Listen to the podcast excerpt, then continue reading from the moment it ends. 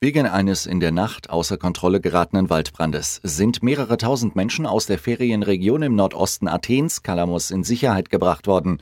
Es sei ein sehr schwieriger Brand, so der Chef des griechischen Zivilschutzes.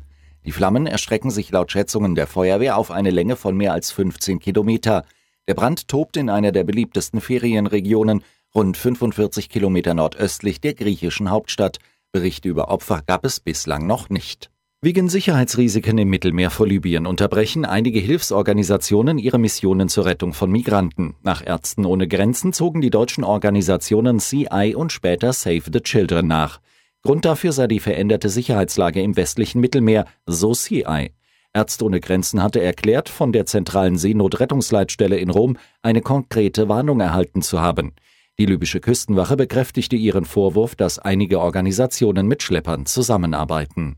Die Sperrung der Bahnstrecke zwischen Rastatt und Baden-Baden in Baden-Württemberg könnte nach Angaben der Deutschen Bahn mindestens ein bis zwei Wochen dauern. Fahrgäste müssen sich auf größere Einschränkungen einstellen und mehr Zeit einplanen, so ein Bahnsprecher.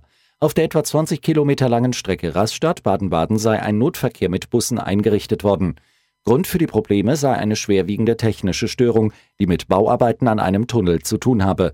Als Folge davon hatten sich Gleise abgesenkt.